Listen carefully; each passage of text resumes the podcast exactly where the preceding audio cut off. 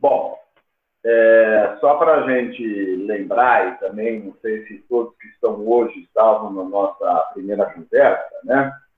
A gente está trabalhando aí a sequência dos fatos que estão apresentados no Apocalipse, mas à luz da abordagem que a gente adota na igreja, né, e que eu particularmente acredito, que é a abordagem né, do dispensacionalismo clássico, né? Quando a gente fala, só lembrando, né, sobre esse tema, interpretação do, do Apocalipse, você tem outras abordagens, né, que, que não entendem as coisas tão ao pé da letra, ou a interpretação cronológica não é a mesma, mas é assim, né? Porque, como eu disse, é um livro bastante simbólico e alegórico, né? E, e, até há um tempo atrás, né, há uns 20 anos atrás, pouca gente se aventurava a falar sobre o Apocalipse, né, e sobre... Mas eu acho que na medida em que a gente vai se aproximando aí do fim, o Espírito Santo vai levantando pessoas, abrindo entendimento, o fato é que né, as diferenças de abordagem, elas, elas podem ter aí as suas interpretações quanto à sequência dos fatos, tal, mas uma coisa é, todos concordam, né? É, Jesus vai voltar e, né, e ele vai voltar para a sua igreja e ele está, como ele mesmo disse, preparando lugar para a nossa morada eterna, né? Então, dentro dessa, dessa abordagem que a gente usa, né, que a igreja é adepta, e eu, como disse particularmente, né, sou adepto, é, a gente tem uma sequência dos fatos. Né? Então, só lembrando, eu disse na, no nosso último encontro que a gente está vivendo aquilo que Jesus nos preveniu sobre o princípio das dores, né? É, e, na verdade, ele está falando sobre dores de parto né, e fazendo essa comparação.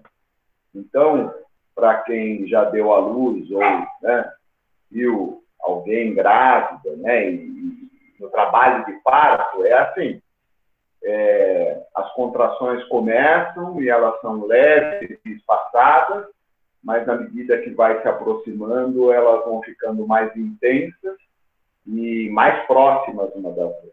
Né? Então, a gente acredita que por esses sinais, a gente está muito próximo aí de nascer. O que significa nascer?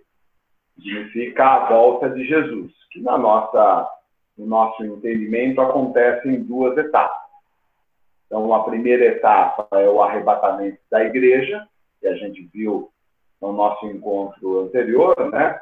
Então, primeiramente, a ressurreição dos mortos, daqueles que morreram é, nessa expectativa, né, tanto do Velho Testamento como do Novo Testamento, as pessoas que morreram com a fé né, na promessa de um Salvador e, de, da vida eterna, e pós-Jesus, todos aqueles que viram, ouviram, leram e aceitaram né, a pregação de Jesus e aceitaram Jesus como Salvador. Né? Então, os mortos ressuscitarão primeiro e, em seguida, num piscar de olhos, a igreja será arrebatada para o encontro com Jesus nos ares.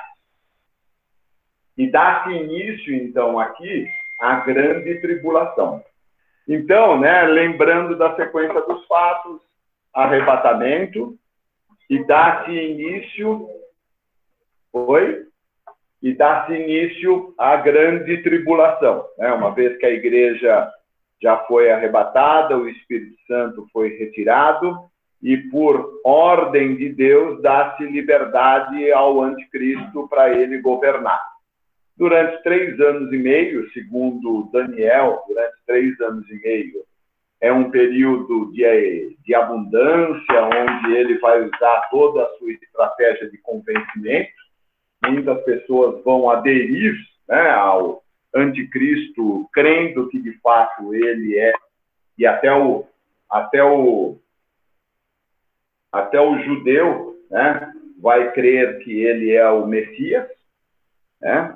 E no final dos três anos e meio, na né, segunda metade do período de sete anos, então aí né, vem de fato, porque é quando ele procura se assentar no santuário e se autodenominando Deus, né? E aí o judeu vai acordar e vai dizer: opa, peraí, tem coisa errada aí. Então aí começa uma perseguição de algumas nações contra os judeus. E também, nesse período, abrem-se os selos. A gente não vai falar sobre isso, é só para vocês entenderem né, a sequência dos fatos. E a abertura dos selos, na verdade, cada selo que se abre é um juízo de Deus, é a manifestação da ira de Deus, que vem através de guerras, de fome, de manifestações no céu, de, né, tem alguns relatos aí na abertura dos selos e o derramamento das taças, que pode ser, tem a ver, a gente pode fazer uma alusão aí a uma guerra atômica ou até mesmo a um meteoro que se colide com a Terra. O fato é, né, a Terra vai ser bastante castigada nesse período de três anos e meio, que é o segundo período da grande tribulação, que será de sete anos. Até aqui tudo bem, gente? Alguma pergunta em relação a isso? Não? Nesse período de sete anos, nós, como igreja, estaremos celebrando as bodas do Cordeiro com Jesus. Né? A noiva, é o casamento da noiva com o noivo. Nesta bodas do Cordeiro, haverá aquilo que é chamado de o juízo de Cristo. E este tribunal de Cristo, ele não é para julgamento ou condenação, mas sim distribuição de galardão né? segundo as obras de cada um. Ninguém vai ser condenado, são todos salvos, porque foram lavados com o sangue de Jesus. Tá? Então está havendo a distribuição dos galardões, que aí, na minha interpretação, tem a ver com posições de cada um para o governo de Cristo durante o milênio. Né? Porque a Bíblia diz que nós governaremos com Jesus. É, então, essa distribuição de galardões pode ser uma determinação de posições, né, porque todas as, as, as posições de liderança é, política, elas vão ser ocupadas pela igreja, né, por aqueles que foram é, resgatados e tiveram seus corpos glorificados a exemplo do corpo de Jesus. Bom, terminado então esse período onde na terra está havendo a grande tribulação e no céu as bodas do Cordeiro, Jesus vem, e esta é a segunda vinda de Jesus, e é o que o livro lá de o, o Evangelho de Mateus, no capítulo 24, fala sobre todo olho o verá. Né? Esta é a segunda vinda de Jesus, quando de fato todo olho o verá. E ele virá com os seus santos, com a sua igreja. Né? E aí haverá uma guerra contra o anticristo e seu governo e todas as nações que se levantaram contra Israel. E haverá a derrota de todas essas nações né? Haverá também, né, logo após a vinda de Jesus, esse julgamento das nações e né, a purificação do templo. A Bíblia fala sobre esse, essa purificação do templo, porque durante o milênio, Jesus vai reinar a partir de Israel. Israel será o centro do mundo, a cidade santa, né? e de lá Jesus vai é, estabelecer o seu reino, comunicar quais são as leis, né? todo o seu conhecimento será disseminado a partir de Israel. Então, tem um período de purificação do templo, porque o templo foi é, difamado, né? É, pelo anticristo, então tem um tempo aí de purificação do templo e dá-se início ao milênio. E esse é o tema dessa noite.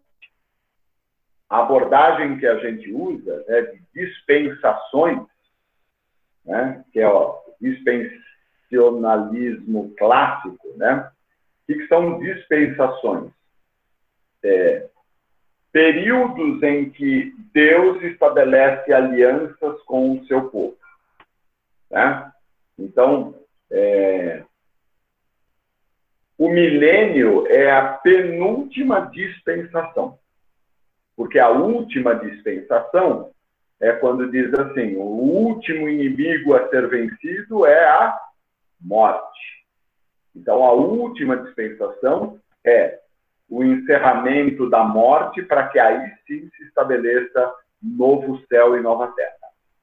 O milênio não tem a ver com novo céu e nova terra. O milênio tem a ver com o governo de Cristo na terra, durante mil anos. Então a gente vai ler Apocalipse 21 a 6, tá? Eu leio daqui, se alguém tiver como acompanhar, mas eu leio daqui. Então, João falando assim, né? Então vi descer do céu um anjo, tinha na mão a chave do abismo e uma grande corrente. Ele segurou o dragão, a antiga serpente, que é o diabo, Satanás, e o prendeu por mil anos lançou-o no abismo, ainda não é o lago de fogo, é o abismo, é um lugar provisório. Lançou-o no abismo, fechou-o e pôs selo sobre ele, para que não mais enganasse as nações até se completarem os mil anos. E aqui tem uma diferença, algumas é, interpretações dizem que a gente já está já tá vivendo o milênio, né?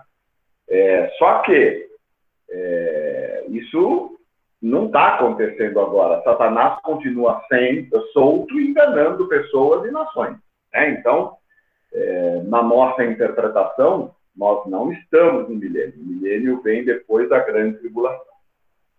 Depois disso, é necessário que ele seja solto pouco tempo. É, então, vamos entender aqui o que fala né, é, de 1 a 3. Ele está falando aqui que Satanás vai ser preso, Jesus vai reinar durante esse tempo. Então, a primeira coisa que a gente tem que entender é que Jesus volta com a sua igreja para reinar durante mil anos. Só que aqui na Terra terão sobreviventes da grande tribulação. E só sobreviverá aqueles que durante a grande tribulação se converteram, aceitaram Jesus, sejam gentios ou judeus mas serão vivos, com corpos carnais. Então, durante o milênio, nós teremos aqui a habitação conjunta de pessoas né, com seus corpos mortais e nós, igreja, que seremos imortais, teremos o mesmo corpo que Jesus. O reino está reservado para a igreja tá? Só que na Terra só teremos, enquanto mortais, pessoas que se converteram. Os demais foram vencidos no Armagedon. Tá?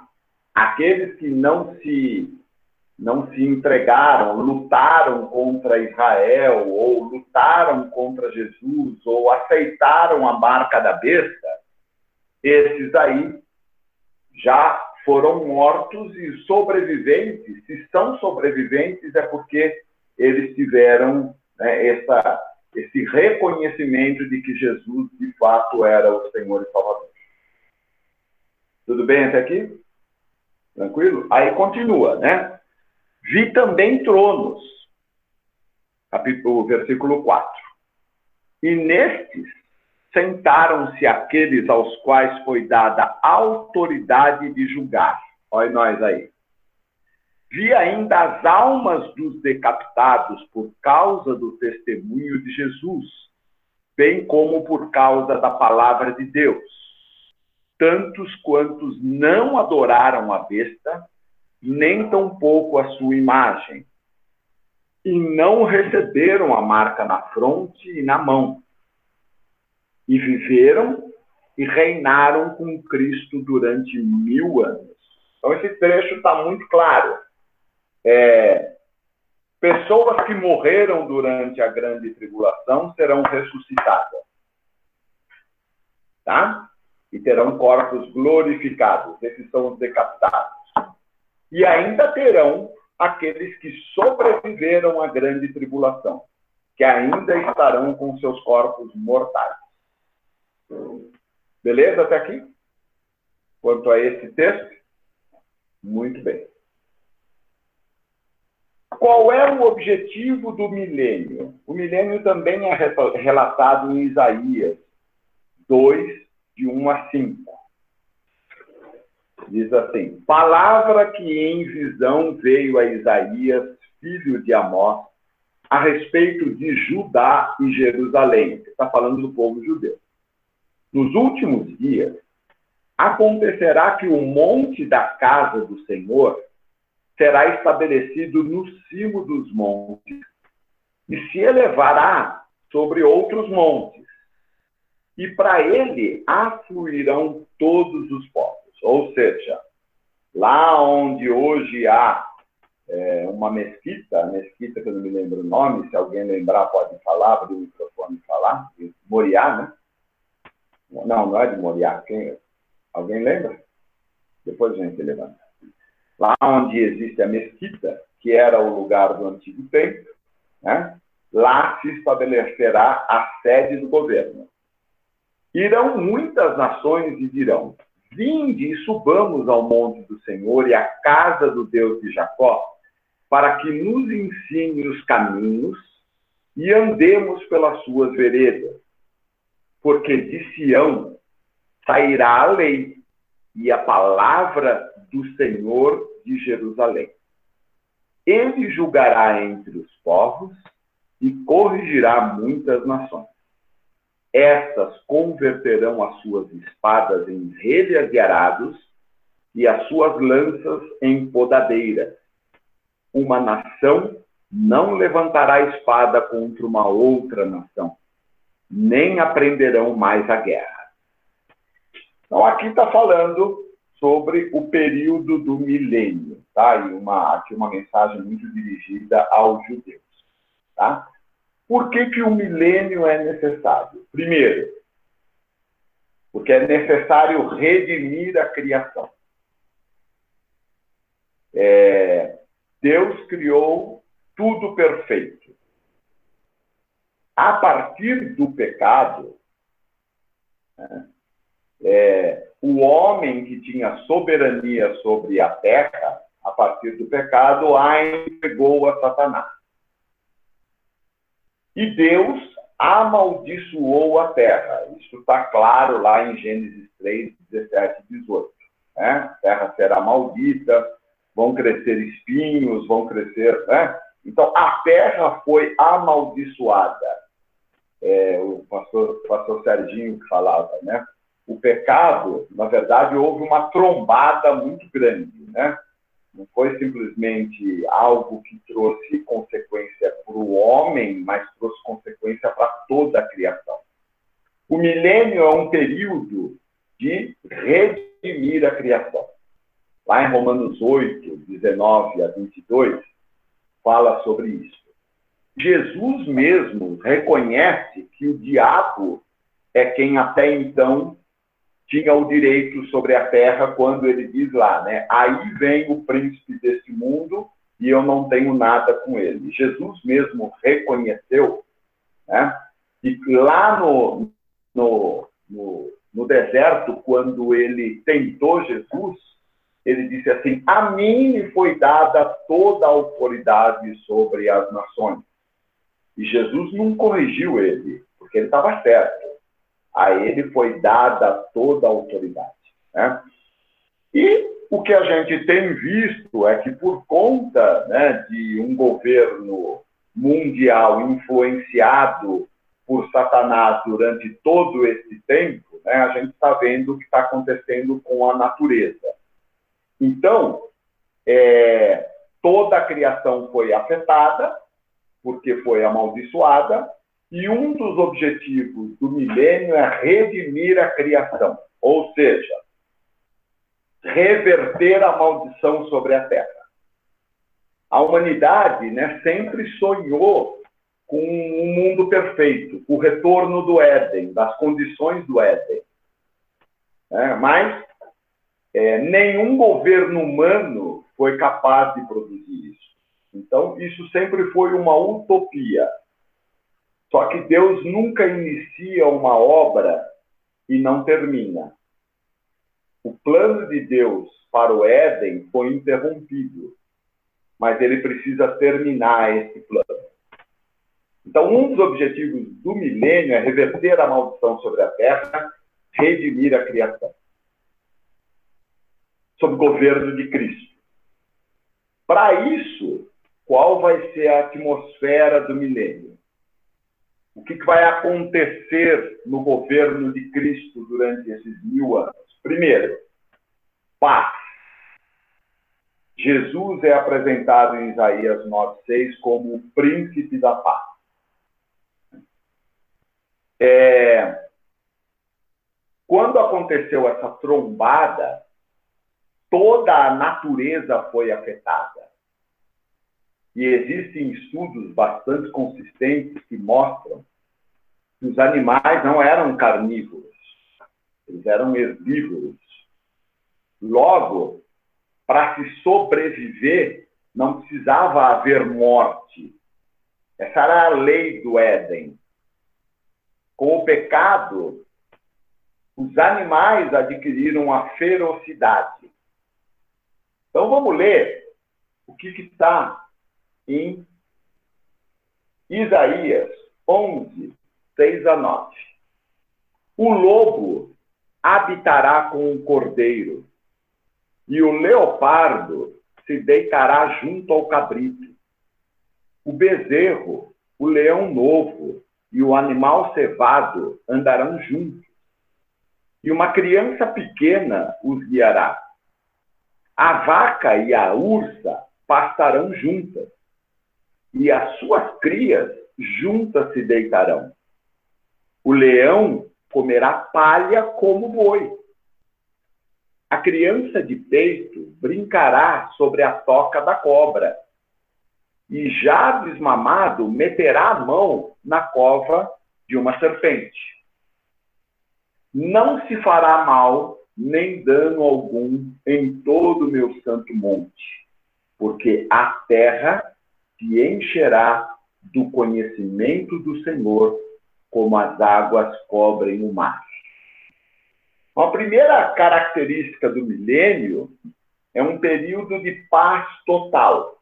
Não haverá guerra, os animais retornarão, né, não precisando mais matar para sobreviver, ou a sobrevivência não dependerá da morte. Então, primeira, a primeiro elemento dessa atmosfera é paz. A outra é a alegria. Isaías 12, 3 e 4 diz assim: Vós com alegria tirareis água das fontes da salvação. Direis naquele dia: Dai graças ao Senhor, invocai o seu nome, tornai manifestos os seus feitos entre os povos relembrai que é excelso o seu nome. Cantai louvores ao Senhor, porque fez coisas grandiosas. Então, uma outra característica do milênio é um tempo de alegria. Não haverá choro, não haverá doença, não haverá. É, a morte só existirá, porque veja só, né? Embora o diabo tenha sido acorrentado, os humanos ainda estarão vivendo na sua natureza pecaminosa. E somente aqueles que pecaram é que esses vão morrer e vão esperar o juízo final. Os outros não. Eles vão viver. Né? Porque é um período de paz, de alegria, é um período de santidade.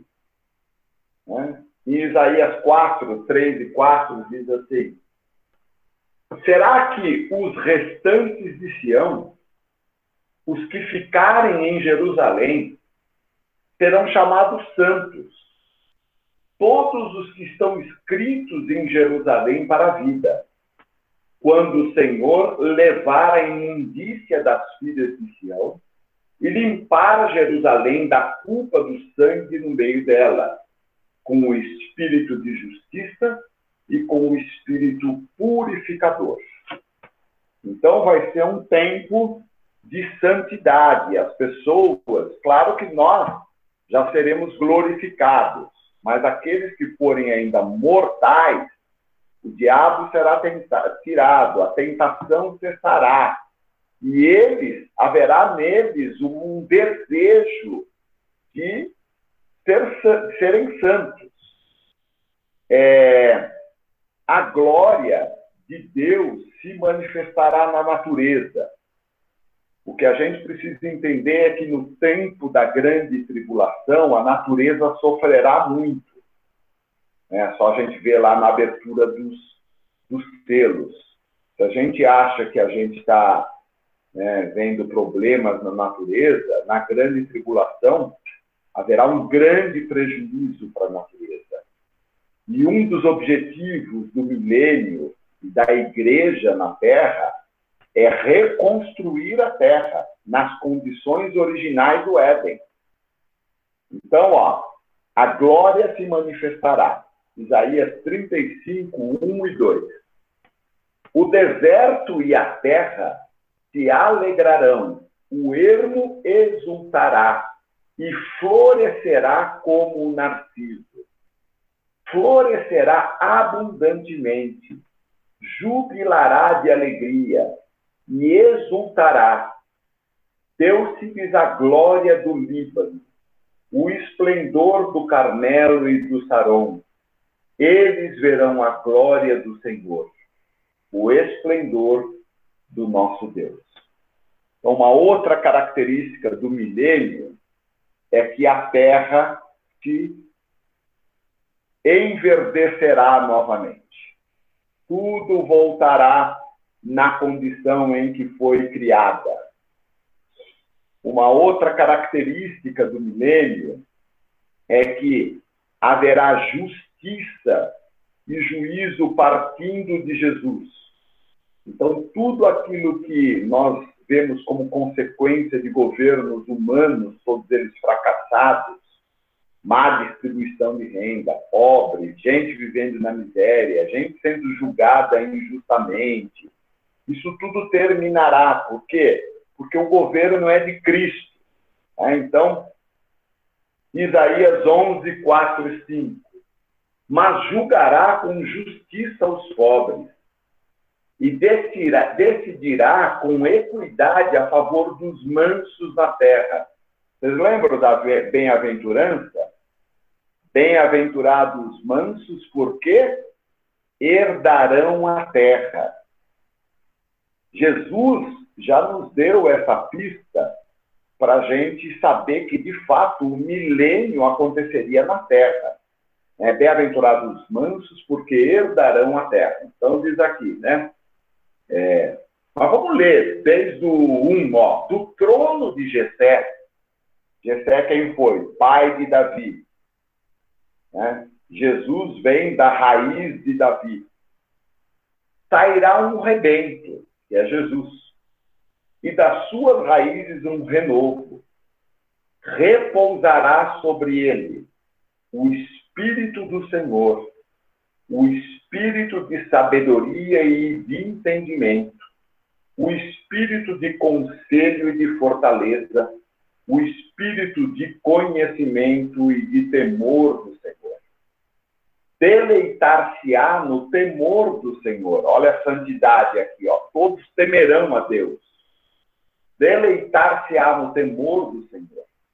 Não julgará segundo a vista dos seus olhos, nem repreenderá segundo o ouvir dos seus ouvidos, mas julgará com justiça os pobres e decidirá com equidade a favor dos mansos da terra. Ferirá a terra com a vara de sua boca e com o sopro dos seus lábios matará o perverso. Ou seja, aquele mortal que ainda pecar, esse vai morrer.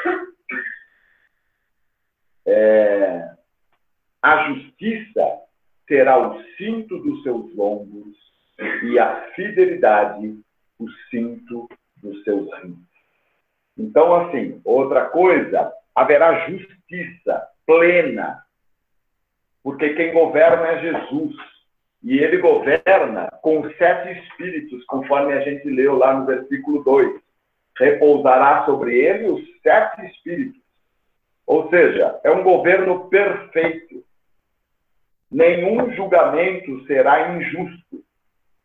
Ninguém morrerá injustamente. Não haverá desigualdade social. Não haverá má distribuição de renda. Poderosos oprimindo os mais fracos. Não haverá isso, porque o reino é perfeito. A justiça é perfeita.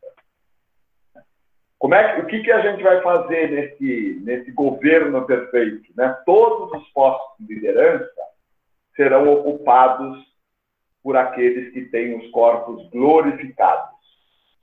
É um tempo de pleno conhecimento, ou seja, de Sião, de Jerusalém, nós vamos receber todos os ensinamentos vindos diretamente de Jesus. Todas aquelas perguntas que a gente nunca teve resposta. Ele vai ensinar sobre tudo né, sobre criação do mundo, sobre técnicas de lavoura, sobre tecnologia. O conhecimento dos homens será potencializado. É, por quê? Porque é um tempo também de pleno conhecimento, ausência de enfermidade e de deformidade. Isaías 29, 18. A gente muitas vezes lê Isaías achando que muitas promessas são para o nosso tempo, mas o livro de Isaías é o que mais fala sobre o milênio, o governo de Cristo na terra.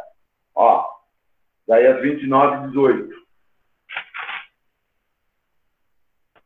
Naquele dia, os surdos ouvirão as palavras do livro, e os cegos, livres da escuridão e das trevas, as verão. Então não haverá deformidade, não haverá é, enfermidade. Essa é a característica do milênio. Já pensou, gente? Viver nesse tempo? E assim, não só viver, mas governar com Cristo num corpo glorificado, imortal, ocupando posições de liderança nesse governo. E assim, né, todos nós vamos trabalhar, e os humanos também. Qual é o trabalho? Reconstrução da terra. É terra dizimada quando Jesus voltar. E, e nós vamos viver esse tempo de reconstrução da terra e Jesus vai devolver a terra nas mãos do Pai, segundo a criação. Nenhuma obra de Deus se interrompe e ele não termina. Isso vale para as nossas vidas. O que ele começou, ele vai terminar na vida de cada um de nós e na natureza. Ele vai resgatar a terra que foi amaldiçoada e entrega por Adão nas mãos de Satanás. E aí, a palavra diz, né, Apocalipse 20, 7 a 10. O homem é tão mal, né? É tão mal que muitos, claro que aqui nós estamos falando dos mortais, não daqueles que têm seus corpos glorificados, né? Sobreviventes do, da, da grande tribulação e aqueles que nasceram durante o milênio, porque durante o milênio os mortais vão continuar procriando. E muita gente vai nascer durante esse milênio, né? Então diz assim, ó, de 7 a 10. Apocalipse 20, de 7 a 10. Quando, porém, se completarem os mil anos, Satanás será solto da sua prisão. Sairá a seduzir as nações que há nos quatro cantos da guerra, Gog e Magog. Eu não vou discutir agora Gog e Magog, porque a gente já percebeu o foco, tá? A fim de reuni-las para a peleja. O número destas é como a areia do mar. Olha só, depois de viverem um tempo de governo perfeito, Satanás ainda vai conseguir convencer muita gente a se voltar contra Jesus. É, isso será permitido. Marcharam então pela superfície da terra e sitiaram o acampamento dos santos e a cidade ferida. Desceu, porém, fogo do céu e os consumiu. O diabo, o sedutor deles, foi lançado para dentro do lago de fogo e enxofre. Agora sim é para sempre. Onde ele foi lançado? Onde ele foi aprisionado? No abismo, não foi? É? Só que agora ele vai para o lugar definitivo, que é o lago de fogo e enxofre. Quem inaugurou o lago de enxofre, o lago de fogo e enxofre? Anticristo e o falso profeta. Né? Na vinda de Jesus, na guerra do Armagedon, antes do início do milênio, o lago de enxofre e o lago de fogo e de enxofre foi inaugurado pelo anticristo, pelo falso profeta. O diabo ficou aprisionado, porque o lago de fogo e enxofre é um lugar da onde não se volta. Mas como o diabo tinha que voltar, e por que, que ele tinha que, que voltar? Porque deveria existir uma purificação. Muitos nasceram durante o milênio e acham que Adão não pecou. Ele não cedeu? Ele não tinha comunhão com Deus? Né? Ele não vivia no mundo perfeito? E ele cedeu. Muitos vão ceder. E esses vão ser né, punidos, e o diabo, então, aí será aprisionado, ou será derrotado. E agora se cumpre. O último inimigo a ser vencido é a morte.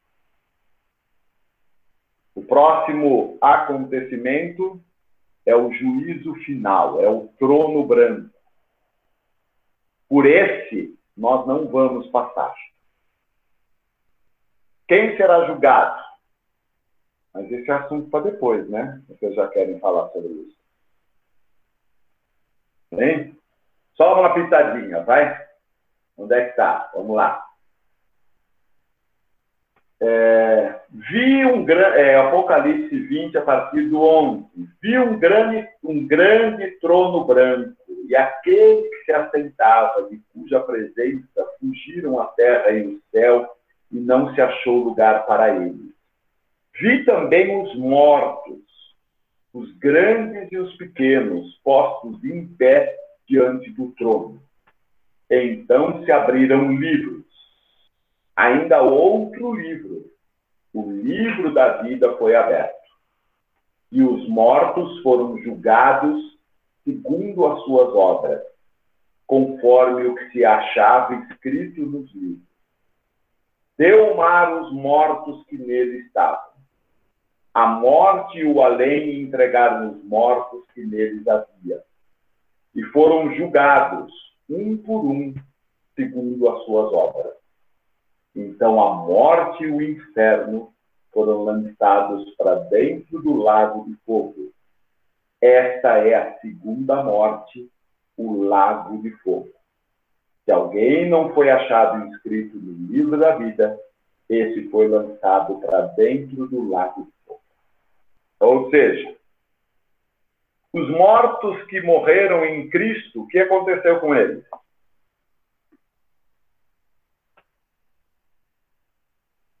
É uma pergunta. Exige uma resposta. Ressuscitam. É. Quando que eles ressuscitaram? Antes do milênio, cara. No arrebatamento. No arrebatamento. Antes, antes do, do, arrebatamento. Lembra lá em Tessalonicenses que a gente leu semana passada? É? Muito bem. Só que quem morreu e não morreu em Cristo continua morto. Concordam? Né? Esses continuaram mortos.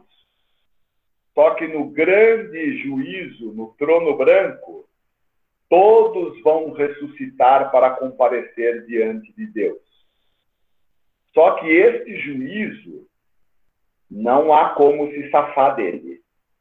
Por quê? Nós fomos julgados, a igreja foi julgada em função do quê? O que é a graça? Quem lembra de Efésios 2,8? Dê para mim 2,8. Alguém?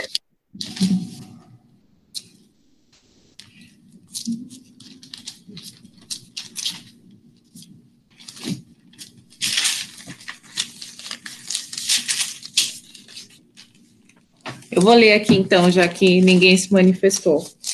Lá. Porque pela graça sois salvos, por meio da fé. E isso não vem de vós, é dom de Deus. Continua. Não vem das obras para que vem da... Não vem da... das obras. É. Para que ninguém se glorie. Muito bem. Então nós vamos ser julgados por obra? Não. Não. É? O nosso julgamento é pela graça. Nós vamos subir com Jesus ou ressuscitar no tempo da, do arrebatamento. Se tiver morto, vai ressuscitar. Se tiver vivo, vai subir. Não é por causa das nossas obras, é pela graça. Só que os que morreram sem Jesus vão ser julgados pelas obras. Se algum de vocês fosse julgado por obra, vocês teriam chance? Estava pego, né? Pois é. Só que esses vão ser julgados por obras, ou seja, ninguém vai ter chance. Mas por que desse julgamento? Porque ele é o justo juiz. Não se pode condenar alguém sem que haja uma sentença. Então é necessário que eles compareçam diante do justo juiz, para que o justo juiz digam assim: vocês tiveram oportunidade de serem salvos pela graça e rejeitaram. Então, vocês precisam ser julgados pelas obras. E como né, ninguém se salva pelas obras, todos serão condenados. Pelas obras, todos foram destituídos da glória de Deus. E aí então, vai todo mundo para dentro do lago de fogo e enxofre, junto com Satanás, e aonde já estará o falso profeta e o anticristo. Agora sim, a morte foi derrotada aqueles que viveram durante o milênio, neste momento os nomes deles estarão escritos no livro da vida. certo? E eles não vão ser julgados pelas obras.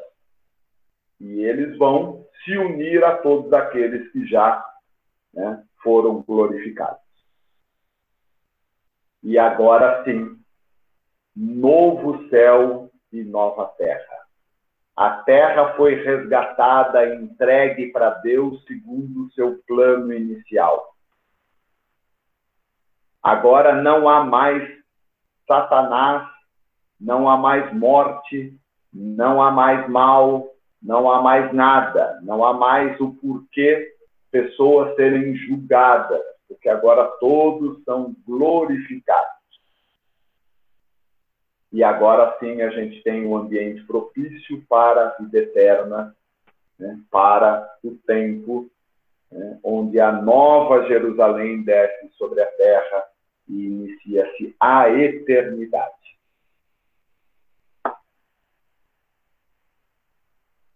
Amém? Amém. Bom, né? Olha, olha o que Deus reservou para a gente. Às vezes a gente, me entenda, né? Às vezes a gente banaliza a nossa situação, né? Mas olha só, né? Deus nos chamou para reinar com Ele, participar desta missão de restauração da terra para entregar nas mãos Deus, segundo o plano original de Deus, nós não vamos passar por julgamento nenhum. A gente vai viver eternamente. E a nova Jerusalém né, é aquilo que Paulo disse. Nenhum olho viu, né? nenhum ouvido é, é, ouviu, e nunca desceu ao coração do homem aquilo que Deus permitiu a Paulo enxergar quando ele subiu ao terceiro céu. Isso está reservado. Jesus disse assim: Vou preparar-vos lugar né?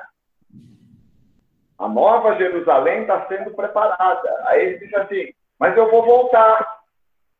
Eu vou buscar vocês. Mas antes disso, eu tenho uma missão de resgatar a terra para o Pai.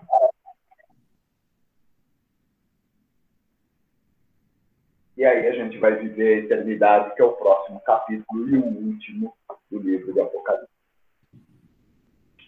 A minha intenção foi desmistificar o Apocalipse, sabe? Porque tem muita simbologia tal, mas no fundo, na essência, o Apocalipse trata, trata dessa sequência de fatos e dessa né, é, relação dos acontecimentos.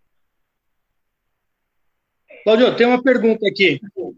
É, você você é, apresentou para nós que durante o milênio é. nós teremos as pessoas que foram é, ressuscitadas e tiveram o seu corpo glorificado, que retornam com Jesus, certo? E teremos aqui aqueles que passaram pela tribulação. É. Esses vão, vão continuar é, procriando, vão nascer é, é, novas pessoas, e essas pessoas elas nascem na mesma condição que nós nascemos. Elas precisam de um, de um encontro com Deus, de que o Espírito Santo haja na vida delas para que elas se convertam. É, é, é, é dessa forma que acontece? Fiquei um pouco confuso nessa, nessa questão aí. Sim, porque elas continuam nascendo na natureza pecaminosa. Tá? Elas continuam nascendo numa natureza pecaminosa do segundo, do, do, do primeiro Adão. E o Espírito Santo continua, e o Espírito Santo continua agindo da mesma forma. O Espírito Santo continua agindo da mesma forma, convencendo e mais, né? Elas vão nascer num governo perfeito. Agora, como elas têm a natureza pecaminosa ainda nelas, quando Satanás for solto, ele vai conseguir enganar alguns. Muitos, aliás. Tá certo? É, muitos se convertem, é, como é hoje, muitos se convertem de fato. Outros se convencem. Até porque será a referência de mundo que essas pessoas vão ter. Elas não vão conhecer o que a gente conheceu como outra referência de mundo imperfeito. Entendeu? Então elas vão conhecer uma referência de mundo e que para elas aquilo vai ser normal. Quando Satanás for solto, ele vai enganar como ele enganou a Eva. Tem coisa melhor. Vocês estão contentes com isso? E ó, tem coisa muito melhor para vocês. E eles vão cair. A pergunta é: como é que Adão caiu? Né? A gente não fica assim, mas eu não entendo. Como é que um homem criado sem a natureza do pecado, né? Como é? Porque só dois, por isso que Jesus é o segundo Adão. Porque só dois na humanidade toda nasceram sem a natureza do pecado: Adão e Jesus. Tanto que Jesus não pôde ter a participação de homem. E uma mulher, para gerar uma criança, não há contaminação do sangue dela para o feto. Mas no esperma há. Por isso é que precisou nascer do Espírito Santo. Porque Jesus não poderia ter natureza pecaminosa. Se fosse de homem, o sêmen levaria a natureza pecaminosa. Ah, mas ele não nasceu de mulher? Sim. A mulher, quando, tá na, quando ela, ela fecunda, e durante toda a gestação, o sangue dela não se contamina com o sangue do feto. Então, os dois únicos homens na história da humanidade que nasceram sem a natureza pecaminosa foi Adão e Cristo. E ainda assim, Cristo foi tentado. E ele poderia ter falhado. Porque a Bíblia diz que Jesus em tudo foi tentado como nós. E ele poderia ter falhado. E ele teve dois momentos para isso, no deserto e no Getsemane. Porque lá no Getsemane, Satanás voltou a ele e diz assim: escuta, você não precisa fazer isso. O que vai acontecer? Você vai morrer na cruz. E o homem que é mau, ele vai continuar sendo mau. Satanás foi lá enganar Jesus. Então, assim, aqueles que nasceram, eles não vão ter outra referência de mundo. E Satanás vai oferecer a eles um mundo melhor. E eles, como Adão, porque tem a natureza pecaminosa, vão ceder ao engano de Satanás. Respondi, Sandy? Sim, ótimo, obrigado. Foi o Sandro que perguntou? Não, né? Foi quem? Laudir. Ah, Laudir. Ah, oi, Laudir. Respondi? Sim, sim. Ah. Mais alguma pergunta? Eu tenho uma. Pois não, é, muitas vezes a gente vê as pessoas falando como se a gente tivesse uma amnésia, né? A gente fosse arrebatado e se a gente esquecesse tudo. Isso realmente vai acontecer? No céu a gente vai ter memória? Como que vai ser essa experiência, assim, pra gente? É, a, a, Bíblia ela não é muito clara e existem muitas linhas sobre o que acontece com a gente quando a gente morre e aguarda a, a, a primeira vinda de Jesus, onde os mortos ressuscitarão. Tá? Eu, particularmente, sou adepto de que nós estaremos num sono até porque Paulo fala isso. Quanto aos que dormem, em outros lugares, que depois eu posso pegar as referências bíblicas, a Bíblia fala sobre um sono. Em Eclesiastes também, Salomão fala sobre um sono. Então, o que eu imagino é que aqueles que morreram em Cristo estão num sono, e não há, claro, que como um sono, eles estão num sono de paz, plena paz. Diferente do sono que a gente tem. A gente tem pesadelo, acorda, né? O sono é um sono de plena paz. Tá?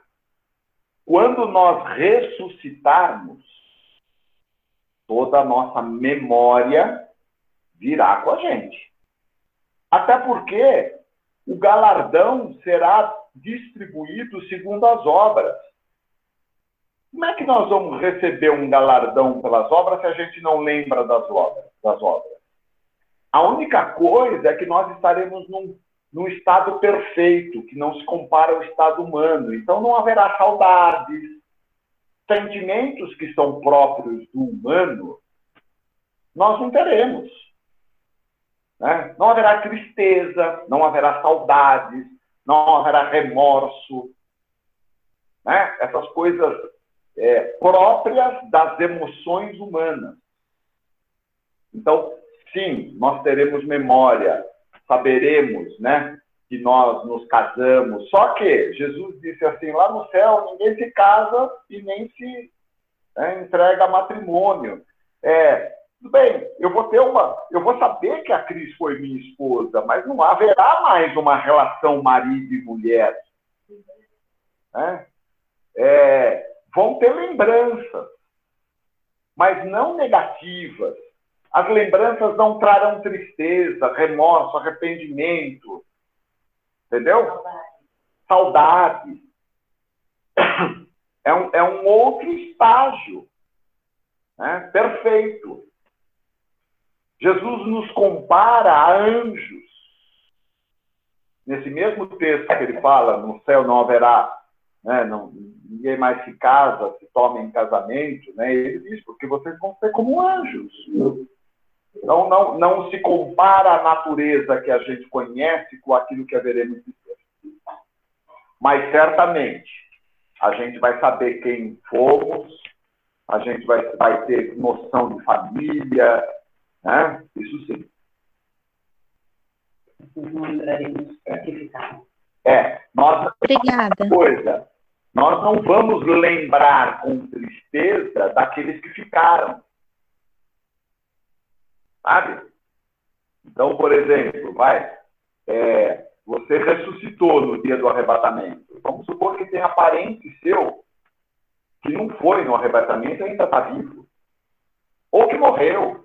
Você não vai dar, ah, meu irmão, meu pai, meu tio, meu avô. Não vai ter isso daí. Porque é, é, um, é um corpo glorificado, perfeito, para viver eternamente. É, seria sofrimento, né? Essas lembranças traria sofrimento. E como não há espaço para sofrimento, então. E mais? Pastor? Oi. É, segundo a Bíblia, já tem pessoas que estão no céu com Jesus? Com Deus? Não. Ah, não. Existem duas ou três pessoas. Que é. Hã? Enoque, Elias e possivelmente Moisés. A Bíblia não é clara sobre Moisés. A única coisa que se sabe sobre Moisés é que o corpo dele não foi achado. Eu, ah, particularmente, creio que ele também foi arrebatado. Aqui, eu, porque quando Jesus está sendo crucificado, que tem lá os dois. Nossa, tá ruim.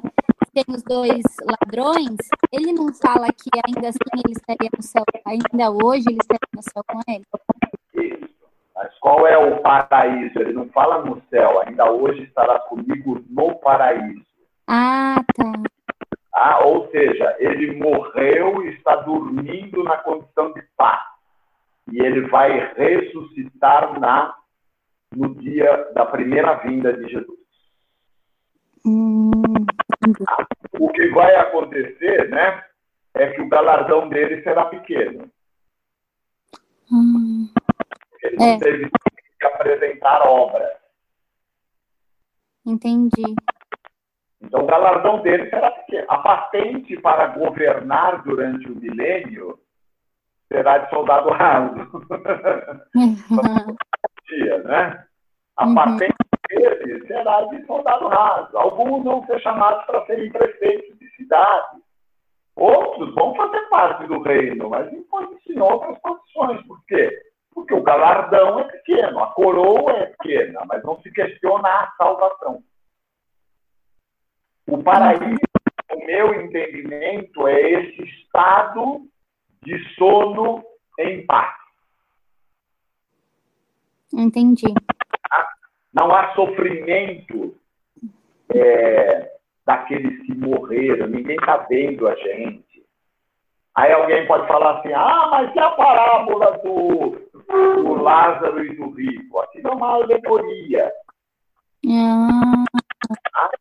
O que Jesus está tentando trazer, está tentando não, né? O que nos trouxe com essa alegoria, né? o que ele quis mostrar é que uma vez no inferno não tem como voltar. Ele sabia que iam aparecer com a teoria da reencarnação. Então, essa parábola é para mostrar que quem morreu na condenação não tem como voltar e se aperfeiçoar. Ele vai esperar o julgamento final.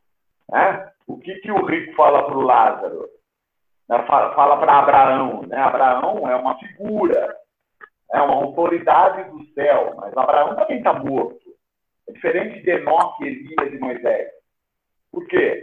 Porque Enoque, Elias e possivelmente Moisés foram arrebatados.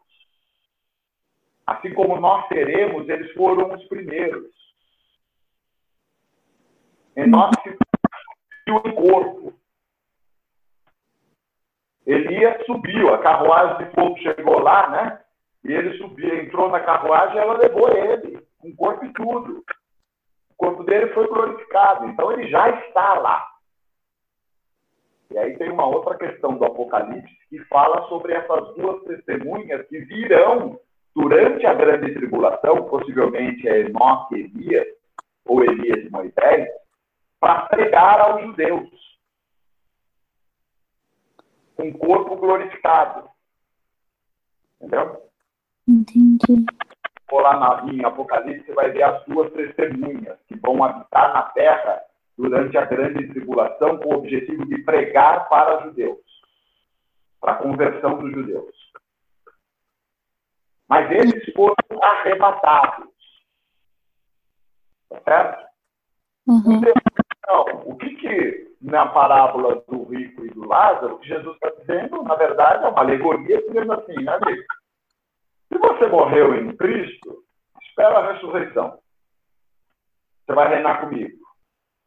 Se você morreu na condição de ímpio, não tem como você voltar. Abraão fala para ele assim, quando ele pede, né? Escuta, manda alguém lá para avisar os meus parentes que se eles não aceitarem Jesus, eles vão vir para onde eu estou, e aqui é lugar de tormenta. Né? Aí Abraão diz para ele o quê? Eles têm as leis e os profetas. Uhum que ouçam, então, e se convertam. Entendeu? Entendi. Agora, só mais uma perguntinha. É... O... Só, assim, essa interpretação do sono é uma interpretação é, que eu sou adepto, e é uma das interpretações. Existe interpretação, por exemplo, de um homem que eu respeito muito, e eu me baseio muito no meu, no meu preparo sobre Apocalipse, que é o pastor Lamartine, mas ele acredita de outra maneira. Ele acredita que as pessoas estão num lugar temporário e tal. Que não é errado, é apenas assim. Ele tem textos bíblicos que justificam essa crença. Né? E eu me respaldo em outros textos, textos bíblicos para acreditar que é um sono profundo. Agora, como dizia Santo Agostinho, né? É, como é que é? Nas nas diferenças, liberdade. Na essência, unidade. Em tudo, o amor. Né? Isso, é, isso é, é amenidade, essa interpretação assim ou assado. Né? Mas o que, que é a essência? A essência é Jesus vai voltar, nós fomos salvos não pelas obras, pela graça, nós, já, nós não, não passaremos pelos juízos, nossos nomes já estão escritos no livro da vida, a gente vai reinar com isso, é a essência. Agora, tem gente que acha que o milênio está acontecendo agora, tem gente que acha que Jesus vem uma vez só, né, que são as outras interpretações do Apocalipse. São erradas? Não, eles têm textos que justificam isso. Né? A única questão por que eu opto por esse? Porque eu acho que os textos são mais. É, eu, eu, essa, essa interpretação ela é mais literal. Quando fala de mil anos, é mil anos. Quando fala que Satanás vai ser aprisionado, se vai ser aprisionado. É, então, eu, eu, eu prefiro essa abordagem dispensacionalista porque ela é mais literal. Mas eu não, não acho que os outros são errados. Se a gente sentar para conversar, eles vão apresentar textos bíblicos que justificam isso. Por isso que sim, Apocalipse é uma questão de interpretação, diferente de outros livros. Tá. E, e o que vai o que vai subir, né? O que vai ter né? É a alma que vai subir é. é quando a gente fala tipo assim, o nosso corpo. É um corpo glorificado, como porque, de Jesus. Porque a minha dúvida assim, é uma forma assim, material mesmo. No tem pessoas que, que são. O som tá ruim, eu não sei se é só para mim ou para os outros. Ai, meu Deus. Tá ouvindo? Agora. Tá. Tá bom? Tá. tá. É, é, assim, a Bíblia diz assim. É que a minha dúvida é com, é com relação à, à, cremação, sabe? Ah. Tem alguma, alguma coisa, sei lá. Há quem diga, né? Outro dia eu discuti isso com o Rose. Eu não tenho uma posição clara sobre isso. Por quê? Porque José ele fez muita questão que os ossos dele fossem tirados do Egito. Meu som também está ruim? José ele fez muita questão para que os ossos dele fossem tirados do Egito. Né? Ele fez esse pedido e levados para Jerusalém. Porque provavelmente, com certeza, é, ele fez esse pedido tendo a visão do arrebatamento. Tá certo? Mas assim, e os que morreram no incêndio? Né? Posição minha, na dúvida, eu não quero ser cremado, mas eu não condeno quem é cremado, porque eu não tenho fundamentação bíblica para dizer você está errado. Na dúvida, eu prefiro ser como José. Preserva os meus ossos. Tá? Pelo amor de Deus, em quem está me ouvindo, não digam que eu sou contra porque eu não tenho fundamentação para ser contra. Eu acho que quem tem, eu já ouvi, é, elas não são muito convincentes. Mas eu prefiro ficar com José. José acho que sabia mais do que eu. Tinha mais revelação do que eu. Tá, obrigada. Agora, deixa eu, deixa eu voltar a tua pergunta. Onde é que você está aí? Ah, tá. Vou voltar à tua pergunta. A Bíblia diz assim: quando nós morremos, vamos supor que agora eu morra. Né? O espírito volta a Deus que o criou e o corpo volta ao pó, porque de pó. Tá certo? Então, este sono que está vendo agora é um sono do espírito, não a matéria. Tá certo? Débora que me perguntou? Então não há matéria.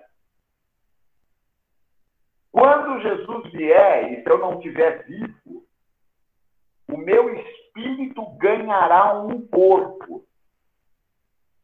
Claro que não é a matéria humana, carnal, mortal, mas é um corpo. E a Bíblia diz que o nosso corpo, o modelo é Jesus. Jesus tem um corpo. Quando ele ressuscitou, ele ressuscitou num corpo e provavelmente a aparência não era a mesma, porque Maria Madalena não o reconheceu e confundiu com um jardineiro. Os dois discípulos no caminho de Maús andaram com ele e não o reconheceram, cearam com ele. No meio da ceia é que ele se apresentou, os olhos foram abertos, diz a Bíblia, e eles reconheceram Jesus. Qual era a aparência, eu não sei. Mas a questão era: era Jesus num corpo glorificado. Tanto era um corpo que ele disse assim: vocês estão duvidando? Toca aqui, ó, ó minhas feridas. Só que ele não precisava de porta para entrar e sair. Ele entrava e saía quando ele queria, ele passava a parede. E a Bíblia é clara em dizer que ele é a primícia, ou seja, nossos corpos serão como de Jesus. É diferente. Quem morreu está esperando em Cristo em espírito. Mas quando Jesus vier, os mortos ressuscitarão num corpo glorificado e imortal. E nós que estivermos vivos, seremos arrebatados. O que, que é? no meio do caminho, teu corpo vai ser transformado. É assim, arrebatado, o sentido do arrebatado é arrancado à força. Então você está aqui, e a Bíblia diz lá em 1 Coríntios 15, né? Que num piscar de olhos, né, eu estou aqui conversando, e de repente quem está do meu lado foi embora. Né? Nesse arrebatamento, o corpo é transformado. Eles não morreram, eles foram transformados. Ficou claro? Claríssimo, pastor. Obrigada. E o reino, o reinado no milênio que a gente vai, vai ter com Jesus será nesse corpo glorificado. E eu tenho textos para crer que nós teremos acesso ao céu e à terra, assim como é Jesus. Jesus está em algum lugar. Mas quando ele precisou encontrar com Paulo no caminho de Damasco, ele veio. Né? Quem está com a gente hoje é o Espírito Santo. Quando você diz assim, Jesus, quem aparece para você, o Espírito Santo, ele diz assim: Pois não, Leila. Jesus não está aqui. Como diria o meu antigo pastor, Jazir Ferreiro, ele dizia assim: se não seria a volta dos que não foram. Jesus foi, e ele está lá. Ele mora, ele não mora aqui. Jesus, com seu corpo glorificado, está lá. Ele se apresentou ao Paulo, se apresentou a Tiano Eli, segundo o testemunho da Tiano Eli, se apresentou já ao Rode. Ele vem fazer umas visitas aqui. Mas ele não mora aqui. Quem mora aqui é o Espírito Santo. Ele é o Deus conosco. Toda vez que nós falamos assim, Jesus, quem, quem se apresenta é o Espírito Santo, ele diz assim: Oi, você me chamou? As condições de governo, o governo será da igreja, daqueles que têm corpos glorificados. Tá? Todas as posições de liderança do novo governo serão ocupadas por, pela igreja glorificada. Então, nós vamos ter de Israel emanará todo o conhecimento. Muitos de nós seremos professores, né? prefeitos de muitas cidades, porque haverá uma organização de governo. Eu não sei como vai ser, mas pegando as referências que a gente tem, haverá uma organização de governo. E os imortais são chamados para governar com Jesus. Eu cheguei um pouco depois e boiei em algumas partes aqui. Se for uma pergunta muito. É o Sérgio. Oi, Sérgio. Se for muito extenso, depois, se eu puder, você me responde no particular.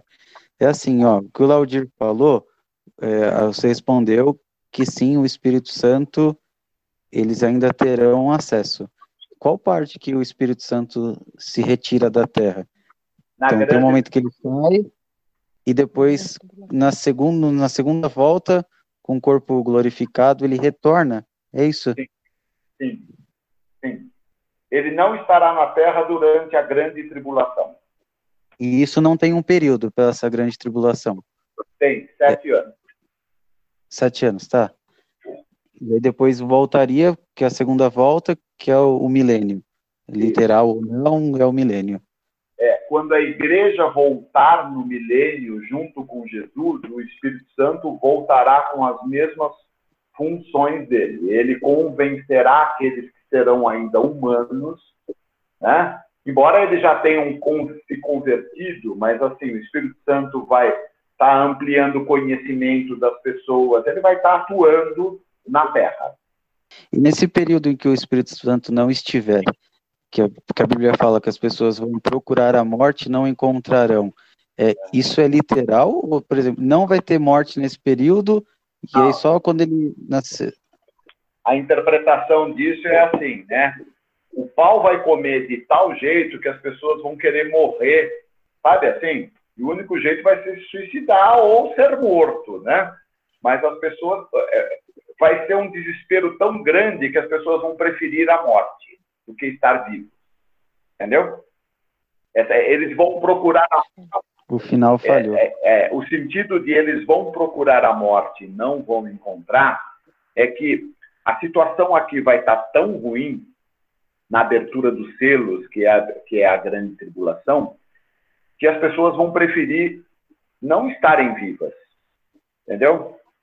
Na cabeça das pessoas, Entendi. estar vivo é, é, é, é, preferível não viver esse tempo. Esse é o sentido dela procurar a morte e não vão encontrar. Por quê? E quando nós voltarmos. Deixa, eu, deixa eu só concluir esse raciocínio. Por quê? Porque a soberania de Deus, ela permanece. É assim, eu posso decidir né, me suicidar, mas se isso não estiver no plano de Deus, o galho da árvore que eu pendurei a minha corda vai quebrar. As pessoas, elas, ah, mas o cara que se suicidou, ele não, ok, mas a, o suicídio dele também passou pela soberania de Deus. Sim. Tá? Então, esse é o sentido. As pessoas vão procurar a morte. Se a morte não estiver, e como esse período é um período da ira de Deus, do castigo de Deus, não vai ser tão fácil assim você se livrar.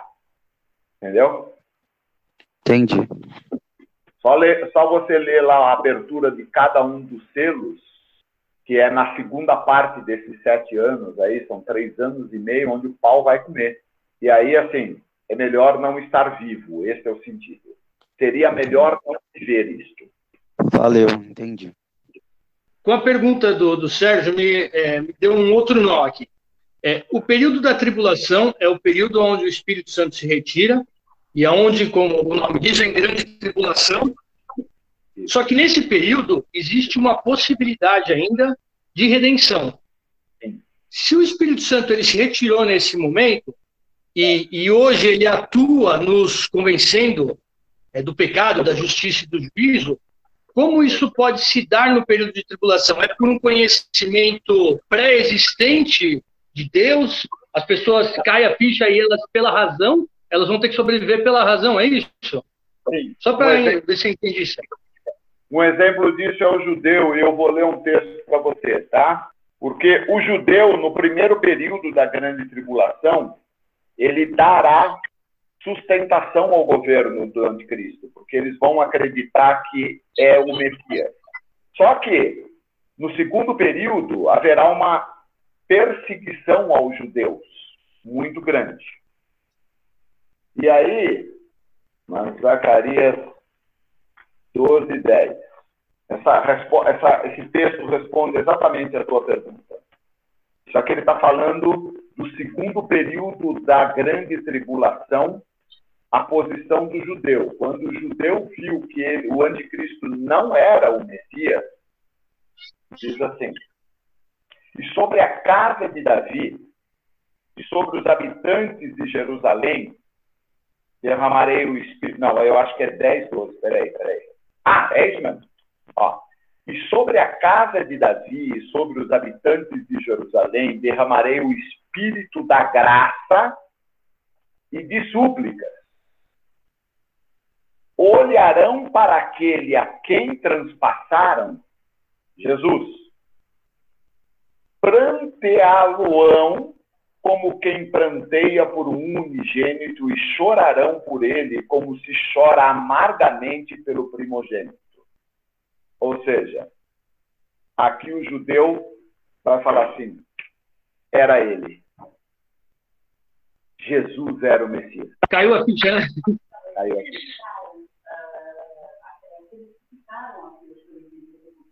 Então. É, é, é, essa aqui está falando sobre os judeus que estão durante a grande tribulação. Eles vão buscar uma memória, né? Os que não são judeus da mesma forma, eles ouviram a pregação de Jesus. Pastor. Oi. Só, só concluindo o raciocínio. Não sei, eu peguei o texto dos judeus, que é só para fazer um paralelo, segundo a tua pergunta. Né? Eles vão se arrepender em função da memória? Sim. O Espírito Santo não estará fazendo mais o trabalho que ele faz hoje, constrangendo, convencendo. Só que essas pessoas ouviram pregações, né? A parábola do rico e do Lázaro. Eles têm as escrituras e os profetas. Eles vão ouvir. Opa! Não cristão, pode ser não cristão também, qualquer um, pode se arrepender durante a grande tribulação. E eles serão salvos. Só que haverá uma grande perseguição para a igreja e para os judeus. Por isso é que no Apocalipse fala: aqueles que foram degolados, que recusaram colocar a marca da, da besta na mão ou na fronte, esses né, terão seus corpos glorificados. Respondi, Laudir? Perfeito, Claudio. Muito obrigado. Nada. Fala, Leandro.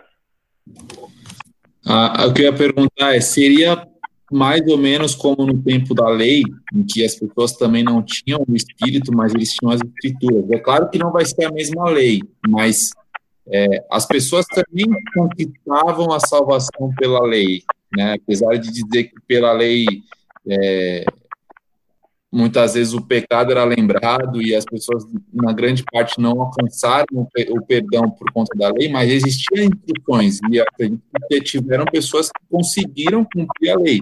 Assim também será nesse tempo da grande tribulação. Ou seja, eles podem até não conseguir, mas se eles têm a consciência de que, e têm o desejo, porque assim, na verdade, ninguém cumpriu a lei. Né? É, por isso que Jesus veio para condenar a lei. É. é. Porque precisava que um único humano cumprisse integralmente a lei. Ninguém cumpriu a lei. É? Nem o sacerdote, porque o, o sacerdote, o que, que, era o sacerdote? Era o representante do, dos homens diante de Deus. Só que quando ele ia oferecer o sacrifício, o que, que ele tinha que fazer primeiro? Oferecer o sacrifício pelos pecados dele. E ele era o representante. Então, assim, nem o sacerdote conseguiu cumprir a lei. Senão ele não precisava oferecer sacrifício pelos pecados dele.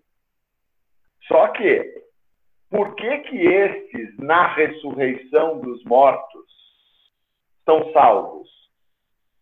Porque Abraão não tinha lei, né? Mas ele, é, ele, ele nos é apresentado como pai da fé. Então, eles creram que e se esforçaram para cumprir a lei e esperaram um Salvador. Né? Por isso que a Bíblia diz: todos pecaram e destituídos estão da glória de Deus. Todos pecaram. Porque se é assim, é, o único que não pecou foi Jesus. Por isso ele pôde nos representar como segundo Adão. Valeu?